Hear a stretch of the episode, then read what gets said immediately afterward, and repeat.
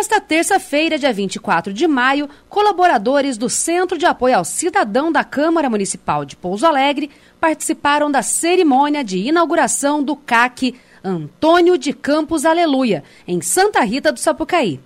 A equipe foi recebida pelo presidente da Casa de Leis, pastor Flávio de Castro Barbosa, que exaltou ainda a comemoração dos 130 anos de aniversário da cidade. Em seu discurso, o presidente exaltou a estrutura da Câmara de Pouso Alegre, citando a implantação da TV Câmara na cidade. O deputado estadual, Dr. Paulo, acompanhou a solenidade. A coordenadora do CAC de Pouso Alegre, Eliane Ramos, falou sobre a importância do trabalho desempenhado no centro em prol da população.